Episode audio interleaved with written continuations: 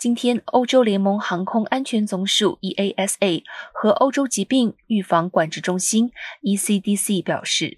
从五月十六号开始，在欧洲的机场和航班上不再强制要求旅客戴口罩。